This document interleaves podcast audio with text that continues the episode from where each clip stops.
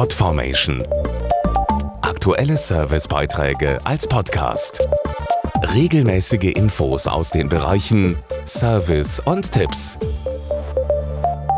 Ob die neue Spielekonsole, Omas Wollsocken, die Lieblings-DVD oder das selbstgebastelte Fotoalbum. Weihnachtsgeschenke gehen immer häufiger im Versandpaket auf den Weg zum Empfänger.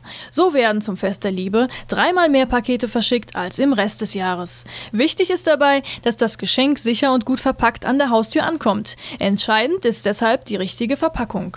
Unglaubliche 1,2 Millionen Artikel verschickte der weltgrößte Onlinehändler Amazon im letzten Weihnachtsgeschäft, wohlgemerkt an einem Tag.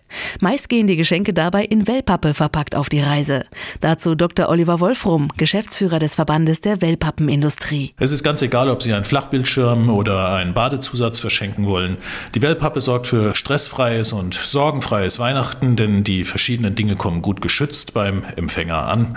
Bei relativ geringem Materialeinsatz ist die intelligente Konstruktion aus Luft und Papier dabei extrem stabil. Eine nur 200 Gramm schwere Wellpappenkiste kann spielend einen 100 Kilogramm schweren Mann tragen. Wer selbst über das Internet verkauft oder seine Geschenke per Post aufgibt, greift ebenfalls gern zur Wellpappe und nutzt sie auch mehrfach. Aufgrund der Stabilität bietet sich eine erneute Nutzung der Wellpappe selbstverständlich an.